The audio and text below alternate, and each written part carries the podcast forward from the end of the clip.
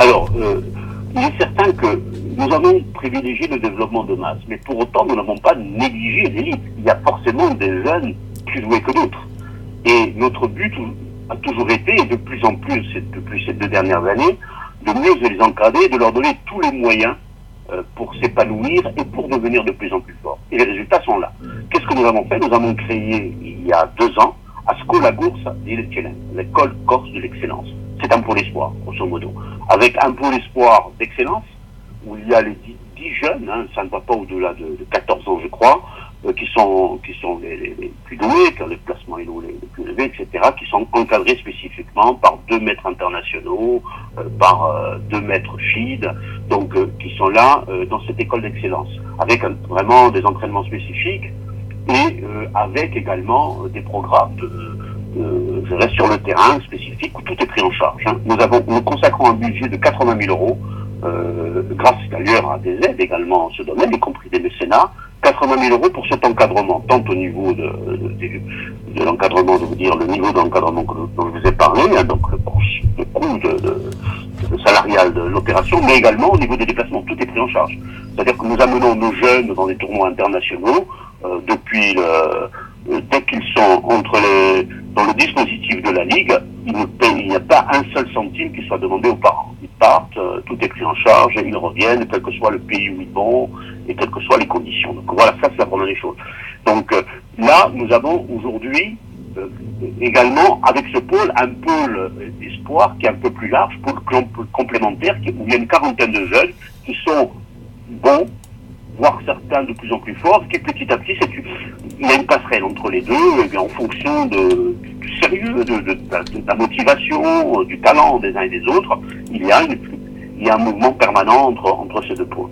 Ça, c'est vraiment quelque chose dont nous sommes très fiers, ça se passe très très très bien, c'est très bien organisé, les résultats sont là.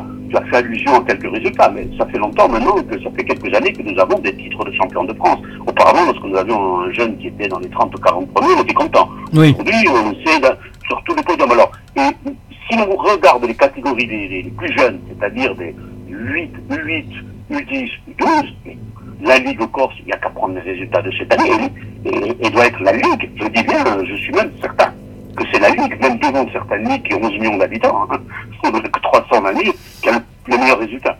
Nous avons eu cette année encore un titre de champion de France, nous en avons eu deux l'année dernière, nous avons eu pas mal de, de nous avons des podiums, des, beaucoup de places dans, le, dans les dix premiers, donc ce n'est pas parce que les Corses, les jeunes Corses sont devenus les plus intelligents, euh, plus habiles, plus compétiteurs, ça veut dire que nous sommes organisés en conséquence. Oui, voilà. il est sûr, il est sûr, et ça je tiens à attirer l'attention, dire qu'on va avoir des GMI, un pagaille, etc., c'est autre chose parce que là, il y a aussi quelque chose de plus naturel. Vous avez une masse de 60 millions d'habitants, vous avez une masse de 1 milliard d'habitants ou, euh, ou 1 milliard et demi, c'est pas la même chose hein, euh, que, que, une masse de 300 000 habitants. Bien sûr. 300 000 habitants, le talent, le pourcentage pour qu'il y en ait, il est un peu plus faible. Donc, mais nous exploitons au maximum de nos possibilités, et parmi eux, il y a le jeune très doué. Actuellement, il y a pour ne parler que celui d'un d'entre eux qui va partir au championnat du monde euh, et au championnat d'Europe. Euh, euh, donc Albert Thomas, est très talentueux, c'est un jeune qui continue, puisqu'il a plus de 12 ans, hein, 12, 13 ans, oui. il est beaucoup plus âgé, d'ailleurs physiquement il fait plus, mais tellement, ça fait tellement longtemps que, que je, je, il nous apporte tant de satisfaction, c'est un jeune qui paraît très loin, comme est allé Michael Masson. Michael Masson, c'était le pur produit de l'équipe Corse, il est maître international. Voilà. Euh, il, a, il, a, été détecté sur les bancs d'une école dans un quartier populaire de Bastia Saint-Joseph. Euh, il est venu au club et petit à petit il est monté en puissance. Puis nous avons beaucoup de, de, Bon, euh, récemment j'étais en Croatie à l'invitation de Kasparov pour le premier festival Adriatique 2015. Bon, on a amené deux, jeunes avec nous hein, dans le cadre de l'école d'excellence. On a amené même pas, c'est même pas les, premiers hein, au niveau des 12 hein, en Corse, hein, puisque d'ailleurs il, il, a commencé par Albert Thomas. Donc il y a, il y a Nabil Bouzimi et, et donc euh, et Lucas Bunoust qui sont de, des Bastions, des jeunes Bastions qui sont talentueux. Hein. Bon, ils sont arrivés, il y avait tous les meilleurs joueurs euh, croates et autres. Ils ont terminé premier et troisième, hein, euh, incontestablement euh, aller en Croatie, des Corses qui vont en Croatie aujourd'hui, qui dominent comme ça au niveau des jeunes, à Split, qui est quand même le lieu le plus, le plus échiquien de Croatie, c'est quand même un certain symbole. Euh, je veux dire que euh, on ne pourrait pas imaginer ça il y, a, il y a 15 ans, lorsque le premier voyage que nous avions fait en Croatie, à Zadar, où nous traînions nos jeunes de l'époque, qui sont très sympathiques ou autres, mais qui étaient plutôt au 15e place dans le tournoi où nous étions. Donc voilà, la, la, la, la réalité, elle est là. C'est-à-dire qu'on a vraiment des jeunes très talentueux. Au niveau des filles également, nous avons euh, deux, deux, championnes de France, hein, et deux vice-championnes cette année, euh, qui sont de, de bon niveau. Donc on, on est très Et d'autres petites qui sont en train de monter. Euh, on a des jeunes aujourd'hui, je sais, j'ai fait une réunion l'autre jour avec l'ensemble des formateurs, on a des jeunes de, de 6-7 ans qui sont très très doués. Ça va donner. Ça va donner. On essaye d'être sérieux, on essaie, on a une charte avec les parents également. Hein, c'est très important d'être très structuré, de ne pas subir d'influence, non pas néfaste, parce que les parents ils vont avoir un côté cocon, un côté, un côté fois qui va être un peu un peu anti-sportif sans s'en rendre compte. Nous, on est très rigoureux dessus.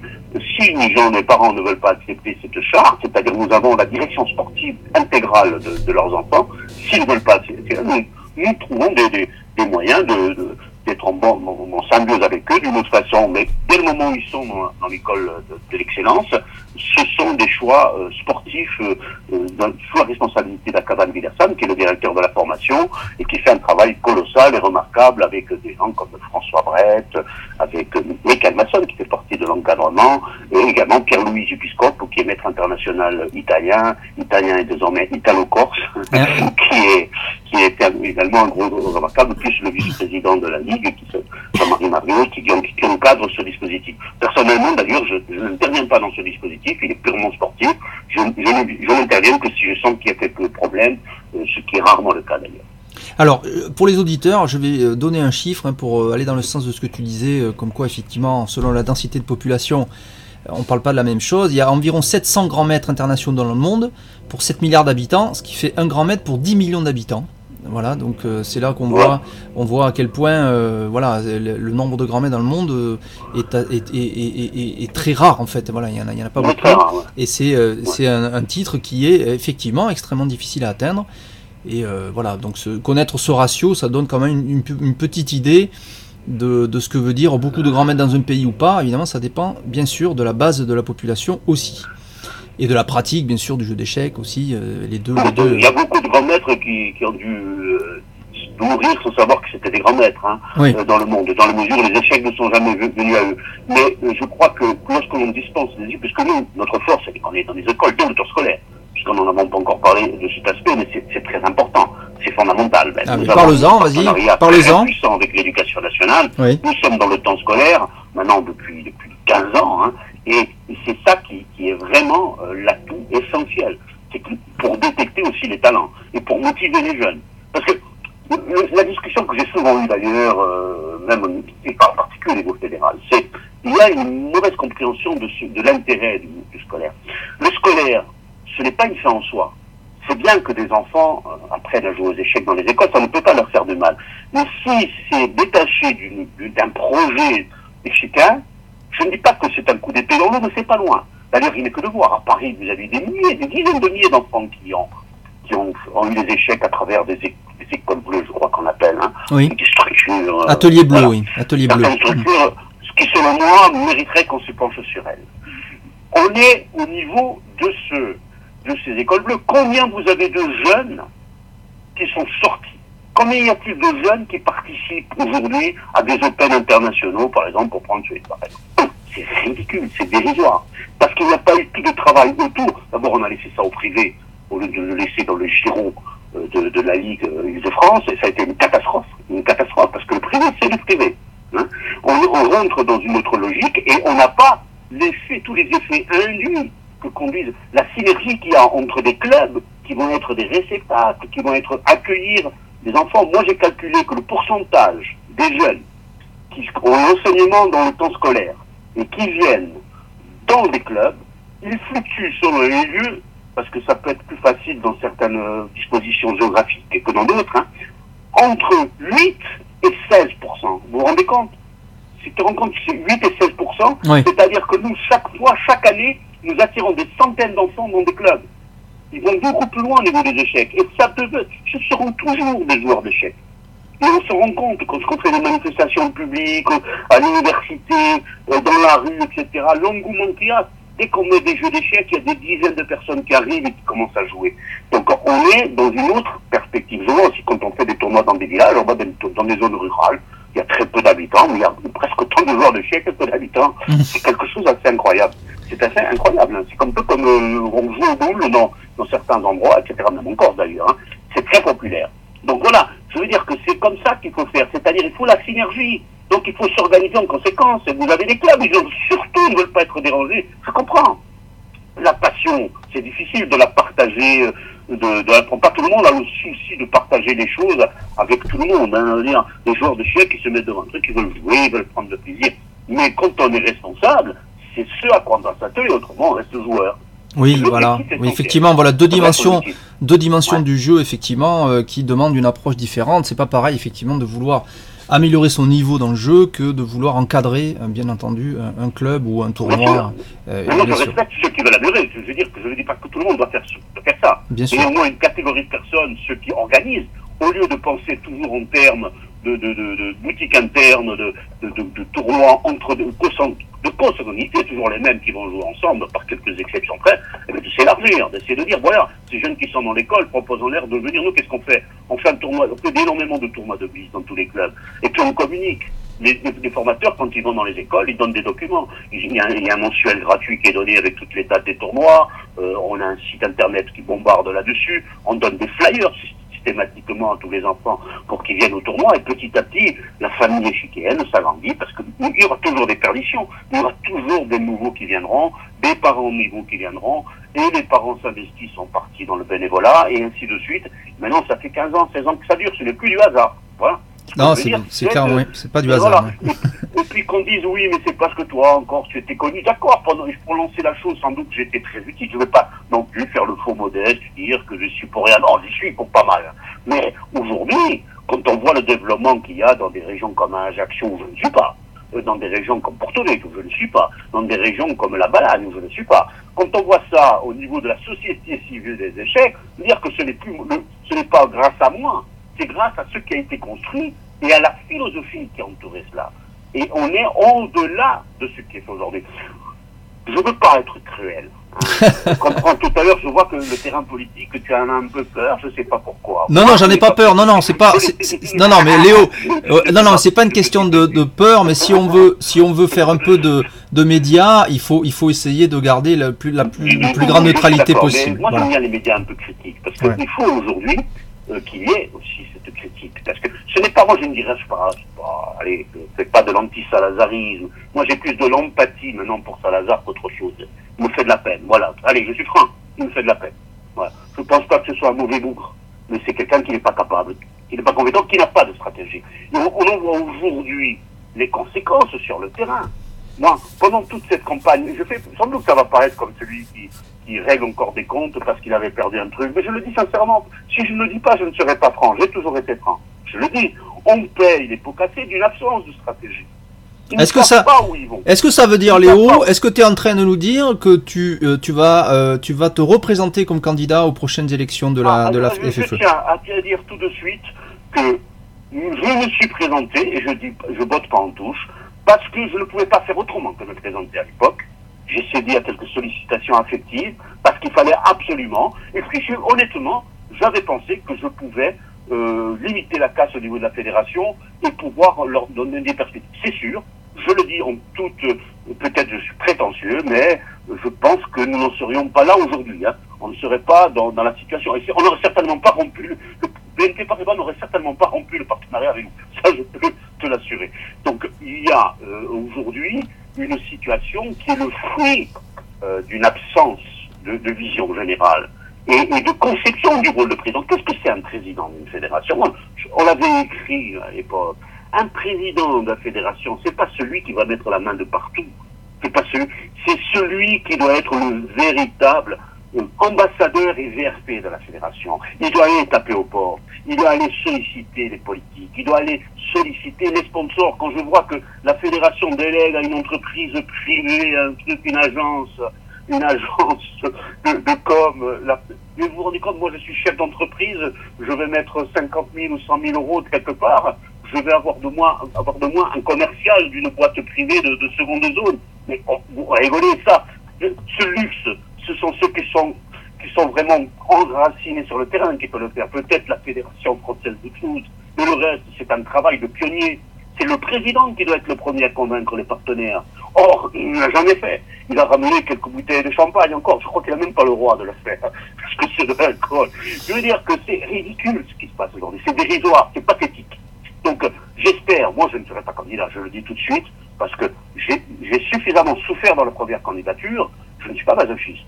Parce que dès le moment où, comme c'est moi, que je suis corse, que j'ai mon passé politique, ce sont ces créneaux-là sur lesquels me sont prônés des gens comme, comme d'ailleurs, on a vu le travail de SAP qu'a fait quelqu'un comme, comme euh, d'ailleurs euh, Européchec, euh, avec Bachar Quatli, qui allé accueillir jusqu'au matin du vote des gens à la gare pour les convaincre de ne pas voter pour moi, en disant que Jean-Claude Moi était un voleur. Hein. Voilà la réalité du truc. Donc moi, ça, je ne veux plus vivre. Je ne veux plus le vivre, mais je soutiendrai évidemment tous les rapprochements qui ont eu aujourd'hui, je crois qu'aujourd'hui, il y a des gens qui n'étaient pas du tout, qui n'ont pas du tout voté pour, pour, notre candidature il y, a, il y a trois ans. Il y a des gens qui ont, qui ont carrément voté Salazar à cette époque, et d'autres personnes qui avaient bien sûr voté pour ces démarches. Il faut qu'ils se retrouvent, qu'ils partagent l'essentiel. C'est pas, qu'est-ce que c'est? C'est des, c'est des frères associatifs. Il faut qu'ils se retrouvent pour construire quelque chose. Mais Léo, alors je pourrais te dire, euh, pour te titiller quand même, euh, et bon, tout en restant neutre, hein, je ne poserai pas d'avis dessus en tant que, bien sûr, euh, média, j'essaie de, j'essaie de rester dans la neutralité, mais je pourrais te titiller en te disant que si tu abandonnes le combat politique parce que tu as perdu une élection, c'est pas, c'est pas la hauteur de, de, l'engagement, d'un engagement politique qui. je n'abandonne pas, je ne l'abandonne pas, moi je viens de dire que j'aiderais je veux dire que je serai dans le coup, je, ne serai, je serai dans le coup en aidant, euh, moi, euh, je, tout ce que je peux faire, tout ce que décideront que je peux faire ceux qui auront l'initiative de cette liste, puisqu'il y aura certainement une liste, eh bien je le soutiendrai, on me dira, je serai au service de cette liste. Mais moi, je suis focalisé aujourd'hui sur le développement en Corse. Il est, aujourd'hui, je le dis tout de suite, alors, voilà. Maintenant, tu m'obliges à dire quelque chose, vous voulez pas dire? on va. Auparavant, des gens, on m'a attaqué dans la campagne, euh, en me disant il veut, il veut profiter de la place de président pour, servir la Corse. C'était le contraire qui s'était produit. Je commençais à ne plus avoir la disponibilité pour pouvoir m'occuper de la Corse. Quand je, quand j'ai eu cette, j'ai été libéré de ce fardeau fédéral, qu'est-ce qui s'est passé? Je te le donne. Nous avons créé quatre nouveaux emplois. Nous avons augmenté de 30% nos, nos ressources. 30%. Ce n'est pas rien dans le, contexte actuel. Et nous avons multiplié, nous avons créé l'école de l'excellence, nous avons créé euh, euh, le, Corse, nous avons euh, organisé de nouvelles compétitions internationales parce que j'avais une plus grande disponibilité, parce que j'étais là pour pouvoir m'occuper directement des choses et être un peu plus égoïste par rapport à ça. Moi, je suis dans une démarche, je, conseille à tout le monde de s'organiser en tant que Ligue depuis très longtemps, parce qu'un développement fédéral ne pourra venir qu'à travers le développement de Ligue, et non pas du sommet, parce que c'est la réalité du terrain, c'est la réalité des évolutions à la fois institutionnelles, politiques du monde. Donc c'est sur le terrain que se passent ces évolutions, et non pas, euh, il y a une conception, je dirais, obsolète de, de, de, l'association, de ceux qui pensent que c'est au niveau fédéral que va venir la, la solution. Le niveau fédéral doit traduire cette réalité de terrain et doit bien sûr techniquement l'encourager, mais ce n'est pas là que ça va se passer, c'est au niveau des ligues. Donc j'invite tout le monde à s'organiser comme nous organisons nous.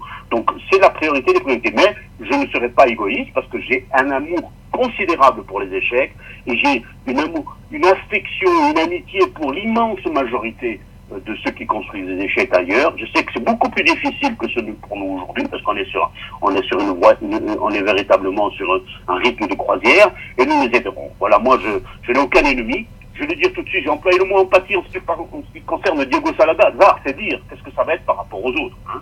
Alors, euh, euh, je veux dire, je veux dire, moi je ne souhaite pas euh, que des, des, destructions telles qu'elles sont aujourd'hui. Je pense qu'aujourd'hui, il y a, une note de salubrité publique à faire parce que la fédération est en train de dériver totalement. On l'a vu, je ne vais pas revenir sur certains dossiers épineux. Hein. Il faut absolument qu'il y ait une alternative de rechange avec des gens qui viennent de tous les horizons et qui soient qui jouent le, jeu de la transparence, qui modifient tout et qui aient une stratégie. Alors, puisque tu es venu sur ce terrain euh, euh, politique et tu as parlé de la fédération, je, suis un peu obligé de te demander euh, ton avis sur, le départ de, Laurent Vera, hein, puisque le directeur, donc Laurent Vera, qui est le directeur, je rappelle, de directeur général de la fédération, qui est en poste depuis, depuis que je, crois Jean-Claude Moins a été élu la première fois, donc il y a, il y a plus de dix ans, je pense. Euh, donc Laurent Vera a annoncé qu'il partait. Euh, je, suppose que tu es au courant. Euh, et qu'est-ce que tu penses de ce départ?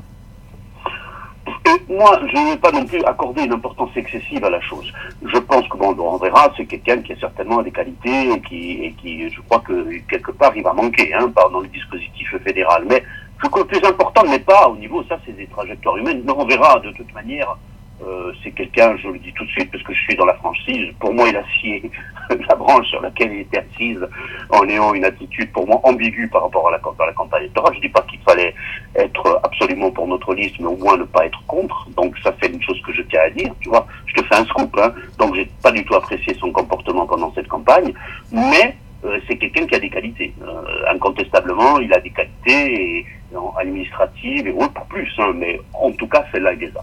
Et il faudrait, je crois qu'il va manquer. Moi, je lis ce que, ce que disent certains de nos anciens et anciennes de l'équipe de Salazar.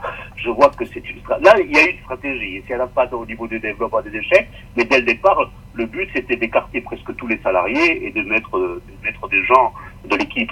C'est en cours. Je vois qu'il y a l'une des personnes les plus virulentes durant la campagne qui a sali, qui, en particulièrement moi, à travers tous les réseaux sociaux, qui aujourd'hui va remplacer Laurent Vera. Hein. Je souhaite bonne chance à la fédération euh, et beau courage. Et puis il y a également, euh, bien sûr, euh, sur, je, je l'ai écrit d'ailleurs, donc euh, on l'a écrit au niveau de la Ligue Corse. Je vois ce qui se passe sur Lyon. Moi, Lyon, il est très sympathique. le roi, il est très sympathique. Je l'aime bien. Il a même marié une Corse et j'ai de bonnes relations avec lui mais incontestablement, c'est quelqu'un qui est passionné par les échecs, etc. Mais il y a un côté mystique dans tout ce qu'il fait. Et tout, tout, tous les, tous les trucs toutes les, annonces péremptoires qu'il fait depuis des années, des années, de, centaines d'emplois, de millions d'euros, euh, etc. Les échecs, c'est du vent. C'est du vent parce que ça ne repose pas sur une stratégie sérieuse. Donc aujourd'hui, dans ces conditions-là, je suis très perplexe. Je vois qu'aussi qu'il y a une solution de rechange qui est en train d'être faite par rapport à au fait de le recul qu'ils ont eu par rapport à l'Assemblée générale, parce qu'à l'Assemblée générale extraordinaire, par rapport au, changement de siège social à Lyon, euh, il y aurait eu 90% des votes contre. Ça, ils le savent très bien. Ils ont quand même ce discernement-là. Donc, à partir de là, euh, je pense que, connaissant les personnages actuellement qui se débattent, euh, je nous réserve quelque chose du style à le faire quand même d'une certaine façon, en décentralisant le maximum sur Lyon et en restant quelque chose de symbolique et juridique euh, Saint-Quentin. C'est encore pire. Voilà. Donc je pense qu'il faut que tout le monde reste mobilisé. En tout cas, moi je le dis, je ne veux pas prendre une place plus importante euh, que celle que je, je souhaite dans, dans cette campagne. Mais je, je l'aiderai, y compris en particulier à travers notre site, parce que notre site, je peux vous assurer que le site corséchec.com est devenu l'un des sites majeurs aujourd'hui au niveau fédéral. Euh, moi, je connais les chiffres de la fédération, puisque j'étais responsable de la communication, je connais les nôtres, je vais vous dire que ça se rapproche, hein, parce que nous avons une activité, hein, nous avons des newsletters, nous avons de la vidéo, nous avons... Donc, euh, nous communiquons et je communiquerai euh, pour, pour vraiment que les échecs puissent se développer au niveau fédéral dans, des, dans des conditions beaucoup plus sereines, avec plus de transparence et plus d'efficacité. Ok, super. Donc euh, merci Léo pour toutes ces informations. Alors pour conclure euh, cette émission euh, très enrichissante sur, sur la Corse, et, on a aussi donc parlé de, politique fédérale, puisque on va rappeler bien sûr, tu as été vice-président de la fédération et, et candidat à la présidence de la, de la fédération, en plus d'être donc président de, de, la Ligue de Corse. on va rappeler donc Open Corsica du 17 au 19 octobre. Alors le site, c'est simplement le site de la Ligue de Corse pour avoir l'information. C'est corse-échec avec un S, bien sûr. Corse-échec avec un S. .com, voilà, et vous avez bien entendu toutes les informations. Il y a plus de 50 000 euros de prix, des stars qui viennent, beaucoup d'enfants qui jouent aussi, des Open, il y, a des, il y, a des Open pour tous les niveaux. Alors, est-ce que tu peux nous rappeler aussi, il y a des partenariats pour venir en Corse, hein il, y a, il, y a, notamment des hôtels partenaires. il y a, Comment ça... des hôtels qui sont sur le site, hein, qui, font des prix spécifiques, hein, qui sont corrects, et puis au niveau des transports, bon, euh, bien sûr, il y a, il y a Air Course, il y a Air France, et il y a aussi... Euh, les bateaux, hein, puisqu'il y a la Corsica Ferries et, la SNCF, mais il faut vite en profiter tant qu'elle meurt, la SNCF, euh, qui sont euh, disponibles dans ces périodes-là. Contrairement à une idée reçue, je pense que c'est un peu cher le, déplacement, plus que ce que ça devrait l'être par rapport à, à ce que souhaite d'ailleurs la Corse, hein. mais ce n'est quand même pas euh, si excessif que ça. Hein. et voilà. Et puis en plus, on vous garantira euh, trois jours de, de bonheur échiquéen avec euh, une grosse ambiance sur place et, et, ceux qui sont venus ici reviennent constamment et, ils apprécient euh, cet accueil et il y a des liens incroyables qui ont été ici entre les, les, joueurs corses et les joueurs de toutes les régions de France parce que c'est ça la fraternité aussi échiquéenne, c'est le respect des uns et des autres et, et dans leur diversité, je crois qu'on est capable, dans notre diversité, on est capable de faire des choses extraordinaires. Voilà, et je, peux confirmer tout ça, moi, parce que j'y suis donc allé plusieurs fois. Euh, Diagonal TV avait filmé d'ailleurs en 97 le, ou 18, je sais plus, le match Bacro-Polgar à l'époque, euh, une vidéo qu'on peut retrouver sur internet. Et euh, j'y suis allé en tant que joueur deux fois, et je peux dire que effectivement c'est c'est magique, quoi. C'est la Corse, c'est magique. En plus, c'est un peu hors saison, tout en étant quand même en une période où il fait toujours bon ce qui fait qu'il n'y a pas trop de pas trop de touristes, euh, donc on, on apprécie peut-être un peu mieux la Corse euh, que l'été, je sais pas, ceci dit, parce que l'été ça doit être très très bien aussi. donc euh, voilà, donc c'est magnifique et ça vaut le coup. Donc je vous le dis, en plus de rester jusqu'à la finale, de, de faire le trajet Bastia-Ajaccio qui se fait facilement. Les transports marchent aussi bien en Corse. Merci beaucoup Léo Battesti.